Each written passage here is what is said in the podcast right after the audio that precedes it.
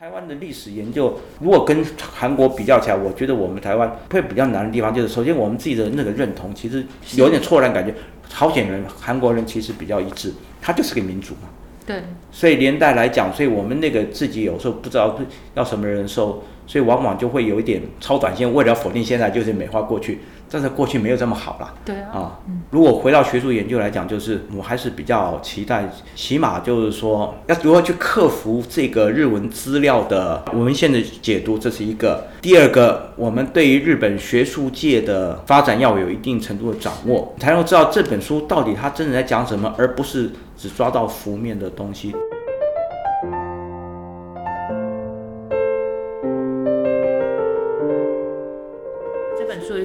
很很有趣的重点就是时期的那个选择，嗯这是我读得起来的感觉。就是老师其实真的还蛮花心思在这一段时间的很多细致的描述上，因为过去我觉得就我自己很有限了解，就是在有关日治时期台湾殖民经济的这种著作啊，基本上他们都会比较是就整个日本殖民的时段，或者说就是至少二战开始前整个日本资本主义发展这样总体来进行论述理解台湾日本的殖民治理这样，然后进行。一个总体评价，那老师特别去专注在这个一八九五到一九一一年啊，是不是可以给我们就是几个 idea？为什么就是老师觉得在这一段时间里面可以看到那个像例如包括日本资本主义发展的特征啊，或者说在台湾的殖民治理上，是否是因为他们有什么一些重要性或特征吗？对，呃，就像华轩刚刚您所讲，一般都是一个五十年，大概是一个比较总体的一个看法嘛。是，事实上呢，这这这种写作方法。在我看起来，其实他们是很巧妙的避开这个时代变革动乱时期的那个描述，因为那个部分被认为是资料上是有困难的。是，但问题就在于那些大的方向被这两位大佬。都都被两两两个大教授都写完，那我要怎么去写呢？对不对？如果说只是说把他们用看的东西用自己不同的话去重新表述一次，好像好像也其实也蛮逊的嘛。但而且我也翻到，就是说他们在这个甲午战争之前的日本的制糖业，其实日本人很少去提到这个问题。甲午战后一直到这个就整个明治期，明治二八到四十五这个地方论述其实开始有，但是也没这么多。其实我感觉最多应该是到。二十世纪的就大正期之后可能会比较多，嗯，啊，那我觉得这样这这地方看起来是，或者它是一个变动期的一个研究，但是讲起来这很帅，对不对？但是东西在哪里呢？对，那好好，那东西那问题就在于，有时候这可能也是一个机缘，就是我现在还是那种感觉，就是东大经济学部的那个那个所的藏书跟资料，起码抵得过阳明交大的图书馆就对了，啊。啊，因为因为这个学校太悠久了嘛，哈，所以说很多史料、早期图书都有，然后认真去认真去找啊，找的找找的方式就是根据自己的问题一直去找嘛，然后呢就发现到其实资料好像也不错的样子哈，但是其实最难的应该是在于，呃，日治初期的明治期的台湾，日治台湾。其实这资料其实是比较难的，因为我们看到很多的出版物，包括台湾总督府的资料到台湾总督府府公务内传，其实讲的都非常简略，那个细节我们不知道。但是我刚才讲到，那也反正因缘机会就找到了报纸啊，嗯，就从从那边就可以就找到了东西。现在想想，但因为因为已经毕业，然后学位当然可以讲漂亮的话，就是说去写这种变动期的这种挑战，这种资料上有明显相对比较困难的东西，好像蛮有趣的啊。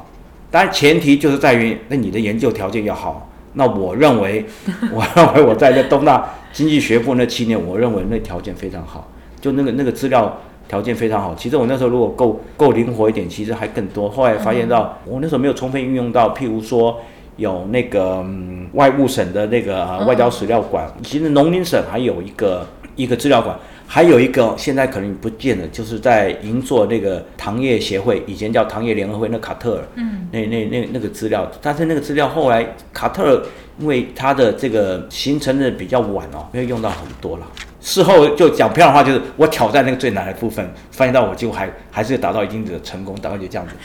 有 绝对有达到很大的成功，因为老师真的绝对不是就刚好研究条件好，然后去研究那个变动期，因为借有研究这个变动期，其实有去强调至少两个点哦，我不确定，这是我读的感觉。第一个就是我觉得老师很特别的地方是，呃，像涂兆燕老师他在他的书里面，其实当然都有讲到台湾在，例如说那呃我们的小农还有那个糖业发展在清朝的时候，可是我觉得老师好像比较强调是说，台湾是从一个中国的朝贡贸易体系过渡到这个日本工业资本发展的系统里，所以就有借由这个变动期去理解这件事。哎，也可以这么理解，因为因为因为就是因为在批评日本人这种日本。的所谓日本特殊论的时候，觉得他们没有把眼光看到东亚哈，他到东南亚。那东亚跟东南亚呢，到底怎么去看呢？当然，这个也就直接反映出，其实我在东大七年，我大概是参加的课讨论课三个系统啦，一个是日本经济史的，另一个是这个近代中国经济史，那就是冰下武次教授那个那个系统的，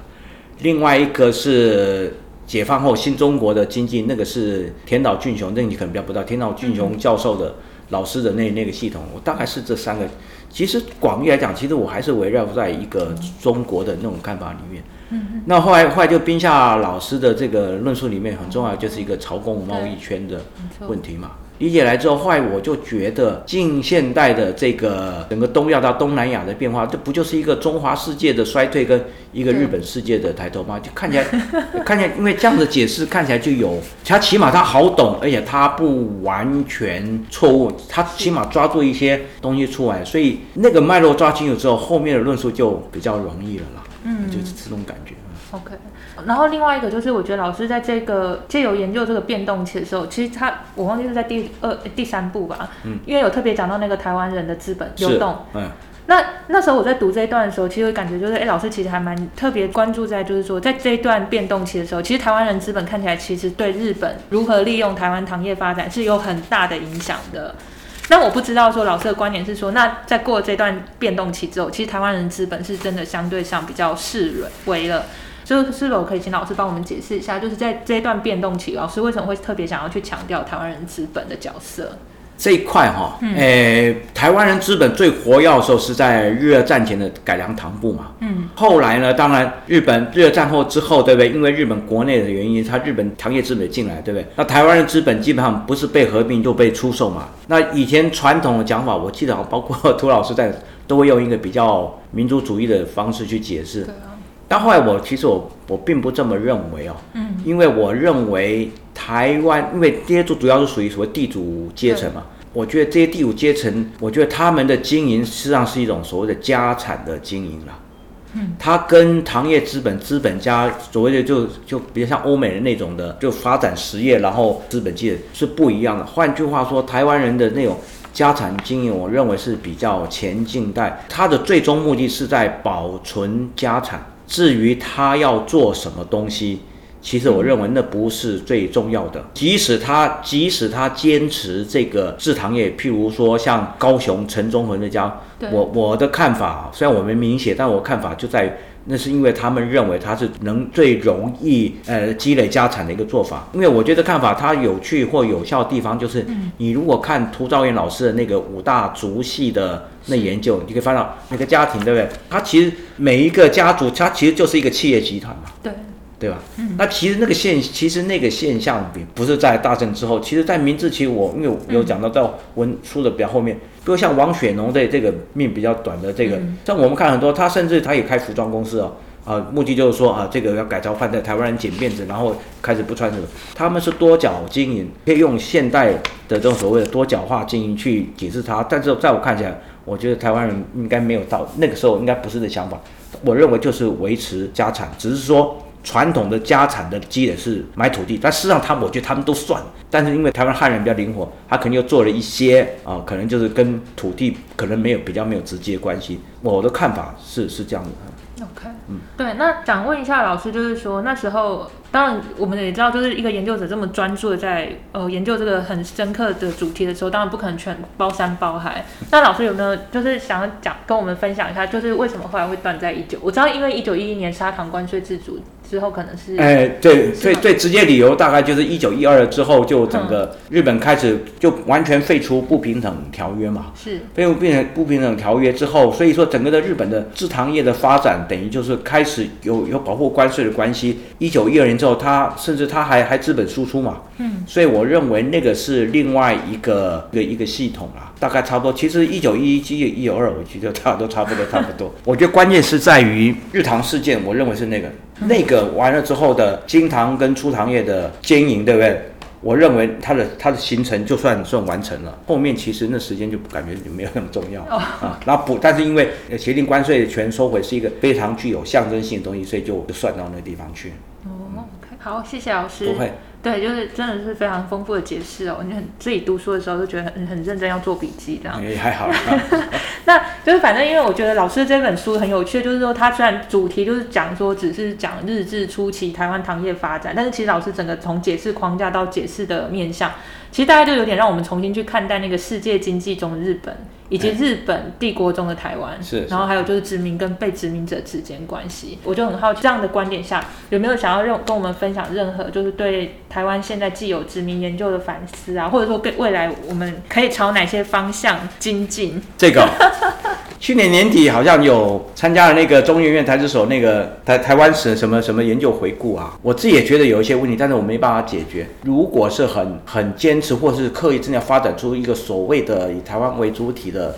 历史研究也好，经济史研究也好，其实我们缺了一大块是原住民那一块。嗯，原住民那一块怎么样怎么样镶嵌进来？其实我到现在也不知道。所以这这是一个一个重要的课题。因为如果你真的把台湾当作是一个主体，一个历史研究的主体，而不是附随在一个更大经济实体的时候，这个原住民各族群的问题，其实经济史方面其实是必须要去去解决的啊。那如果我们那个没有解决的话，其实我觉得这个都不算完成。那第二个就是在史料的处理上，我们还不够，特别是这个日文的资料啊。包括在日本国内，其实我们掌握的其实并不是很多。这个事实上是跟我们整个的，现在想想，整个整个战后台湾的学术发展的脉络有关。前阵又又帮忙就写了台大台北地大的经济学讲座的历史，写过那个时候，其实就有一个现象啊，就是说这其实可能是一个战后开发中国家的一个整体发展的一个困境或特征也好，就是我们其实并没有自主权。换句话说，因为战后台湾等于是并入到美国的那种核资产保护之下，然后美国其实经透过美元等等方式，其实我们整个台湾的学术研究其实都往美国那个地方去走，也解锁，所以变成就是战前的，当然战前的台北地大的一些学术的传统，起码在这个人文社会社会科学方面，其实并没有传承下来，书是留下来了啊，嗯，但是呢，呃，那个那个传统并没有留下来。所以连带着来讲，我再加上战后威权统治的时候的，呃，所谓的反日教育嘛，他们高层是亲日的不得了，然后再叫我们反日。换句话，那那个我们跟日治时代的有些东西有很明显的断绝，影响所及，我们对很多的历史的文献、日文写、日文献，我们现在掌握程度还不够，我们甚至于没有一个完整的教程啊，教科书也没有。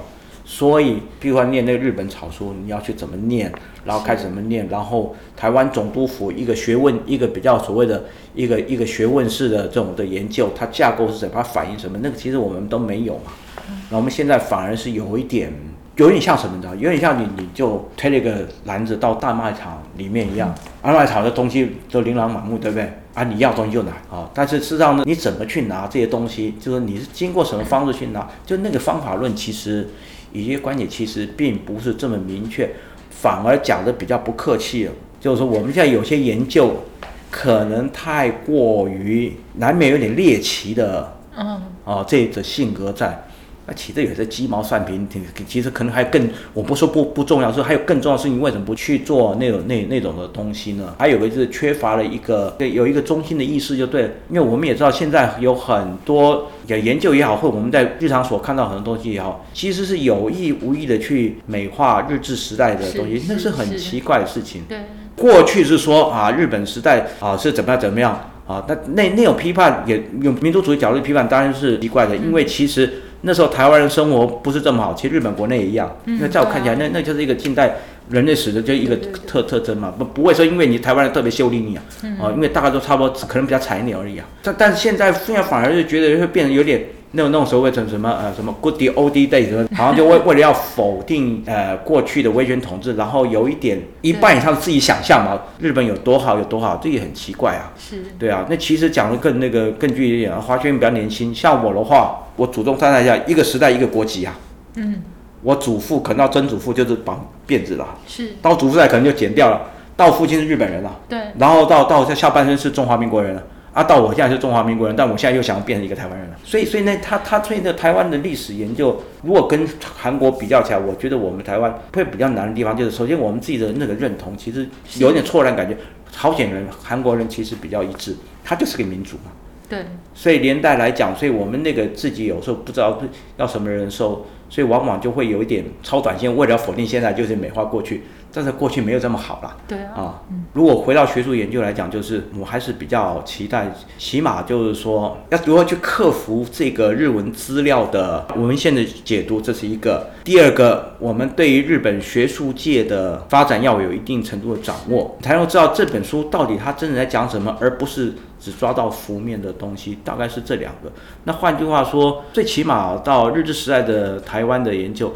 诶，某个程度来讲，其实日本近代史要两个车轮要要要同时，很熟悉，诶进行才行啊。嗯，否则的话，我觉得其实并不是很容易就对了，而且新的观点肯定也比较不容易出现。嗯，老师刚才讲提到一个点，就是小小就是回应，就是老师有提到就是说对过去日本的那个殖民时期的那个解释。所以像我觉得有时候有些人会有点，我自己在读的时候，我自己觉得很疑惑点，为什么会把日本在殖民的时候发展台湾跟剥削把它视为一个二元对立，就是说。好像其实台湾有被发展，就好像就没有剥削。可是实际上，纵观全世界，发展其实本身绝对是建立在剥削之上的。啊，如果以前我们念念念念那个资本，念马克思经济学就很简单嘛，那就是一个不等价交换的过程。对啊，不等价交换就是剥削啊。是，不然的话，不然的话，资本怎么可能会越滚越大？对，在我们看法就是这样子。那资本家怎么可能会施舍你啊？啊，只是不知道为什么。所以，所以某个程度讲，就是也因为我们长期就是在所谓的反共教育的这种之下，我们不要说共产党的，我们对资本主义的看法，其实某个程度讲，觉得我们也不够了。对，我们的认知不够深刻。是，